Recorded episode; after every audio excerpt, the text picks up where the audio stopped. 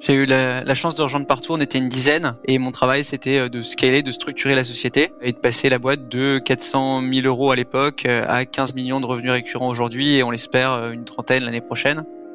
Mais je pense qu'on est un peu un ovni sur pas mal de sujets. Notre logo partout à 4 millions, c'était une police gratuite. Mon logo, je m'en fous. Ce qui m'intéresse, c'est mon chiffre d'affaires. T'arrives à faire croissance avec clients contents et employés contents, c'est bon. Une boîte est la somme de ses compétences.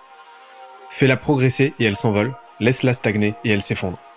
Et la meilleure façon de s'améliorer, c'est d'écouter ceux qui sont déjà passés par là. Les Jeunes Branches, c'est le podcast des entrepreneurs pour les entrepreneurs. Des entrepreneurs chez qui tout va vite, tout va loin, tout va fort. Et des entrepreneurs en quête d'humain, de croissance et de nouveauté. Au programme, des réussites, des échecs, des méthodes et surtout des tonnes d'apprentissages à appliquer le jour même sur ton projet. Alors, prépare de quoi noter et surtout, attention à la branche.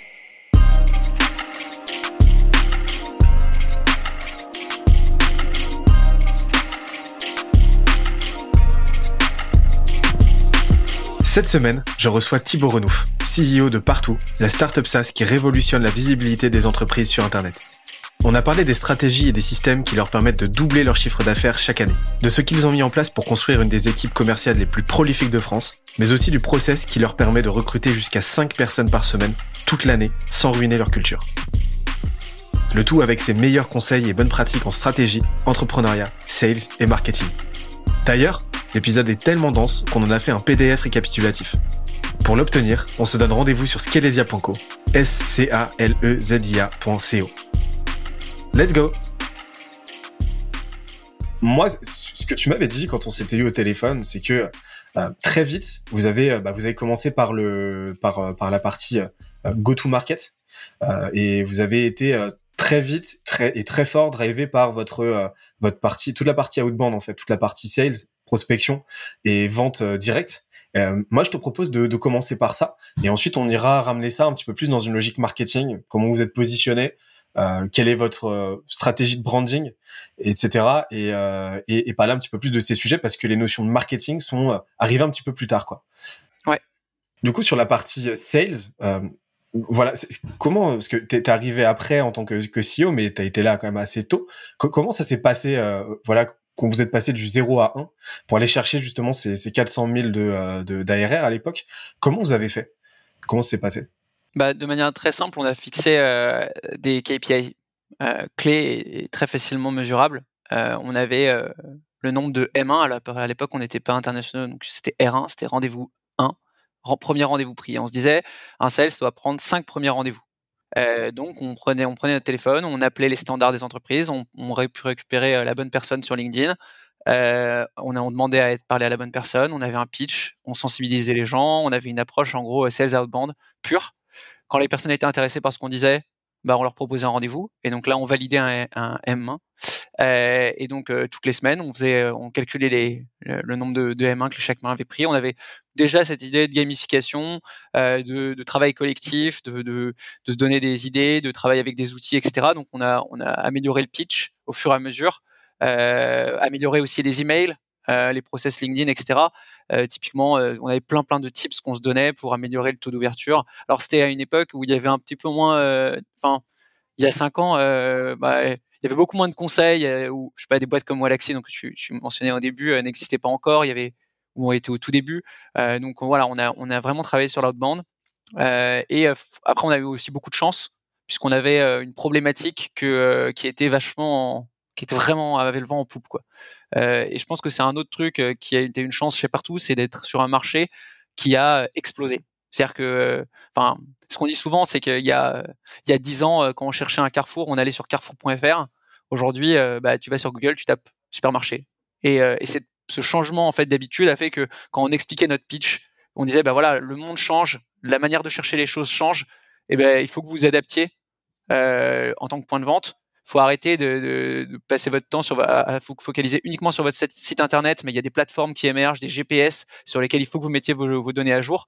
Rien que ce pitch, en fait, se dire euh, le monde change et il faut s'adapter, c'était un go-to-market assez simple euh, pour euh, déclencher le premier rendez-vous. En fait, on était vraiment dans cette logique, on déclenche le premier rendez-vous. Et après, il y avait toute une phase enfin différents. On avait un M1, M2, M3, M4, avec une logique de, faire avancer dans le funnel les prospects. Aujourd'hui, on utilise plein de méthodes, plein de, techniques, de, de, frameworks, comme le framework Médic.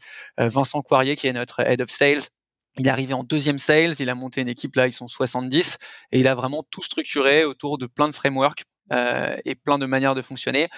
Et donc au départ, c'est vraiment ça. C'était vraiment KPI simple. Et après, euh, au fur et à mesure qu'on a avancé, on a dû mettre en place euh, une structure avec du management, du coaching, euh, et puis euh, des, problématiques de forecast pour savoir combien tu vas signer sur le quarter, pouvoir prévoir, anticiper, etc. Donc, plein plein de sujets qui sont arrivés après sur la partie sales. Ok, donc très très tôt en fait, vous avez pris les devants et vous avez voulu trouver un modèle scalable. Vous avez pas, vous aviez pas envie, parce que c'est le problème qu'on a souvent dans les dans les boîtes qui en qui en sont à leur, dans leurs premiers mois, ils en sont dans leur balbutiement, c'est d'avoir un petit peu d'attirer très vite des gens très talentueux, mais difficiles à manager et difficiles à à structurer en un tout cohérent qui va avancer dans la même direction. Et donc très vite, vous aviez eu cette cette logique de ok, on va faire monter des gens en interne, on va les faire monter en, en monter en grade et ils vont monter une équipe. Et, euh, et donc tu as eu euh, bah, cette personne qui arrive en deuxième sales et qui a monté euh, qui a monté une équipe. Aujourd'hui ils sont 70, Vincent. Est-ce que tu peux nous en dire un petit peu plus sur ces frameworks, sur ces outils que vous avez utilisés à l'époque? Ouais, alors bah, typiquement en fait l'idée c'est pour chacune. Alors tu as, deux choses. D'une part, au départ, on était vraiment sur une logique de générer du chiffre, de générer des rendez-vous, etc. Donc ça c'est vraiment M1, M2, machin. Et au fur et à mesure, la difficulté c'était de euh, dans de la vente complexe, c'est d'analyser ton ta vente, d'analyser quel est le pourcentage de chance que tu as de closer. Et sur ça, il faut analyser différentes parties de ton deal. Est-ce que tu as un economic buyer et tu lui as parlé, c'est-à-dire la personne qui va acheter euh, qui va prendre la décision Est-ce que tu lui as parlé? Euh, Est-ce que tu un champion, c'est-à-dire quelqu'un qui va te pousser? Est-ce que tu as un compelling event? Euh, est-ce que tu as une date butoir, par exemple, une fin de contrat avec un concurrent ou des choses comme ça? Donc en fait, l'idée c'est vraiment de te dire plutôt que de dire aux sales, bah, analyse ton opportunité et dis-moi quel est le pourcentage de chance que tu as de la signer. Bah, on va faire travailler le sales sur un framework qui va lui permettre d'analyser chacun des composants de sa vente et de dire ok, voilà où je suis. Non, j'ai pas parlé avec le décisionnaire. Donc ça c'est le gap donc je peux pas le passer en plus de 60% par exemple de, taux de closing. Et je vais étudier euh, le gap avec ce que je veux. Et ensuite je vais faire action to bridge the gap. Donc c'est euh, les, actions que je veux mettre en place pour atteindre le next le, palier suivant. Et euh, je vais potentiellement parler avec mon manager et dire bon bah si je veux parler au décisionnaire, il faut que euh, je sais pas, je, je, fasse un mail pour le rencontrer, ou je demande à mon N plus 1 de le contacter, ou que euh, je, fasse, je commente un de ses posts LinkedIn. Et en fait, je vais mettre en place plein d'actions pour faire avancer l'opportunité dans le funnel. En gros, l'idée, c'est juste de donner un framework simple pour permettre aux gens de réfléchir sur leurs opportunités de vente et les faire avancer dans le funnel. C'est un peu ça la, logique de framework. Après, euh, il y a plein d'autres trucs, plein d'autres outils qu'on a mis. Euh, les QRC, c'est les Quarter Result Commit. Euh, qui sont en fait euh, chaque quarter, euh, les, les sales s'engagent à signer un certain montant en fonction des opportunités qu'ils ont, et on raffine ça tout je crois que c'est toutes les semaines pour connaître un peu la forecastabilité d'un sales, c'est-à-dire à quel point on peut avoir confiance dans ce qu'il dit. Parce qu'en fait, la plus grosse difficulté quand on arrive à plus de 10 sales, alors nous on en a 70 donc c'est encore plus compliqué, c'est d'être capable de dire en début de quarter, bah, ce quarter on va signer 3 millions. Et la question c'est pas est-ce que tu vas signer 3 millions, enfin c'est à quel point tu es sûr de ce chiffre? Est-ce que tu vas signer 4 ou est-ce que tu vas signer 2 Et euh, dans une logique d'autofinancement, alors bah, nous on a encore cette logique-là, bah, ça va déterminer euh, combien de recrutement tu fais, etc. Parce que nous on n'est pas, euh, on, recrute pour nos besoins et, donc on a besoin de, prévoir tout ça. Et donc en fait très tôt chez partout, on a eu ce concept un peu de frugalité, de prévisionnel, et, donc on a beaucoup mesuré, beaucoup structuré pour que bah, les ventes soient prédictives et c'est assez agréable. Ça veut dire que euh, quand on dit euh, l'année prochaine, on espère faire entre 25 et 35, ben on se dit, voilà, normalement, si tout roule, on sait exactement combien vend un sales, combien de sales on doit recruter, etc. en termes de business plan, c'est plutôt agréable. J'interromps l'échange 30 petites secondes pour te dire de ne pas oublier de nous ajouter une petite note des familles sur Apple Podcast ou sur la plateforme de ton choix. Tu connais la chanson, ça nous aide très fort à faire connaître le podcast au plus de monde possible.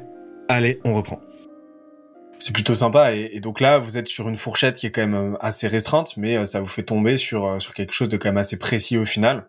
Et vous savez comment avancer. Et, et, donc en fait, vous avez vraiment été dans cette logique de, comme tu l'as dit, de framework, d'outillage pour à la fois d'un côté rendre les sales le plus autonomes, les plus capables possible sur la gestion de leur pipe, savoir exactement où ils se situent et savoir comment avancer. Et ça, c'est vraiment fondamental. Et en même temps, bah, ces frameworks, ils, vous servaient doublement parce qu'ils vous permettaient, euh, vous, de gagner de leur visibilité sur leur performance future. Et, tout ça, vous le, vous le, ça vous a pris combien de temps déjà de le mettre en place? Bah, en fait, euh, moi je pense pas qu'il y, y, a un sujet, je pense que la majorité des boîtes essaient de sauter des étapes. Euh, C'est-à-dire que la première chose à faire, c'est d'être. Il y, a des fondamentaux à jamais oublier. Nous, par exemple, le nombre d'appels et le nombre de M1, bah, c'est un KPI qu'on suit, mais on, en est, on ne s'est jamais séparé. C'est-à-dire que pour nous, un BDR, c'est nombre d'appels, nombre de M1 pris.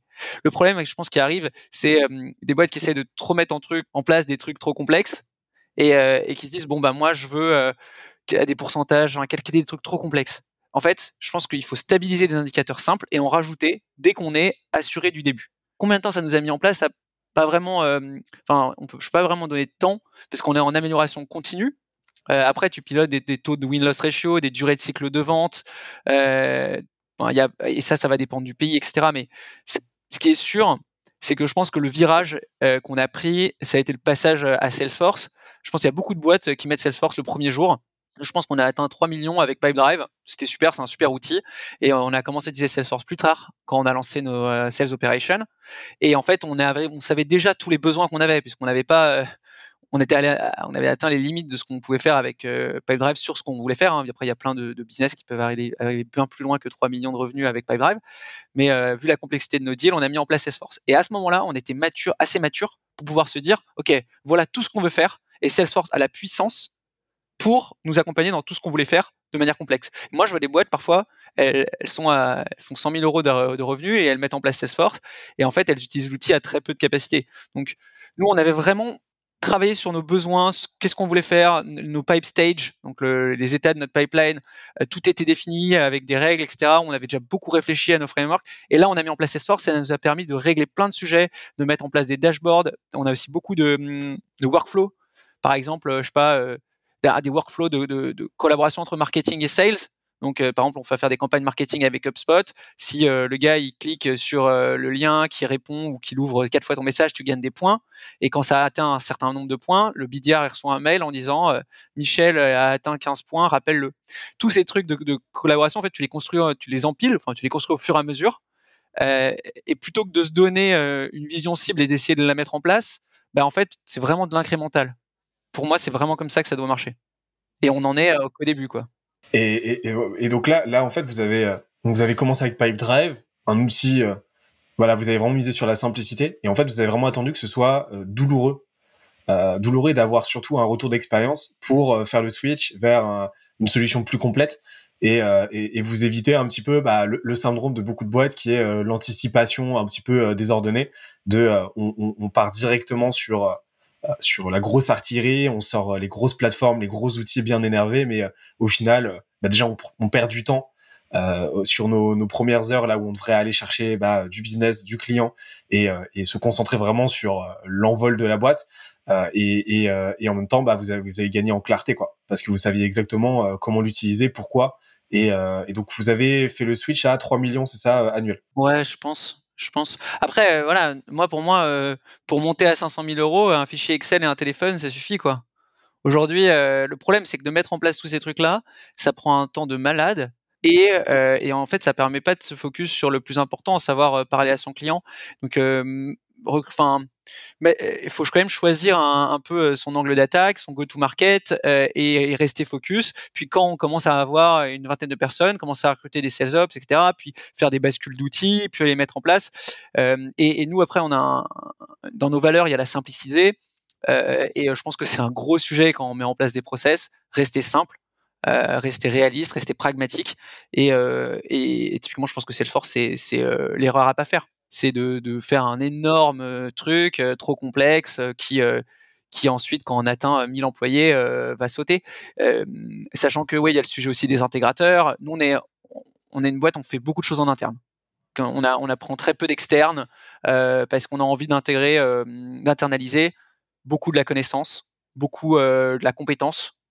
et donc, on n'a pas fait d'intégrateur pour Salesforce et, et on développe beaucoup de choses par nous-mêmes. Là, on l'a pris une fois chez Malte ou chez Crème de la Crème des gens, mais, mais très très rarement de, de freelance. Euh, même si je sais que beaucoup de startups recrutent, enfin prennent beaucoup de freelance, on a vraiment cette logique d'internisation pour pas que ça, pour pas qu'on perde cette connaissance à un moment. Je pense que Salesforce c'est l'erreur à faire. J'espère que l'épisode t'a plu autant que ça nous a plu de l'enregistrer et de le produire. Si c'est le cas, oublie pas de nous laisser une petite note, comme euh, on te l'a dit tout à l'heure, et euh, de le faire tourner autour de toi. Ça nous aide énormément à faire connaître le podcast, à nous faire connaître et à prêcher la bonne parole d'une croissance saine, durable et rapide. En attendant le prochain épisode, on se donne rendez-vous sur scalezia.co, s c a l e z i-a.co, où tu découvriras des cours, des vidéos et des lives en libre accès pour t'aider à faire décoller ta boîte comme jamais. C'est notre promesse, c'est ça qu'on aime faire et on va continuer de le faire. On se dit à très vite. Bye bye.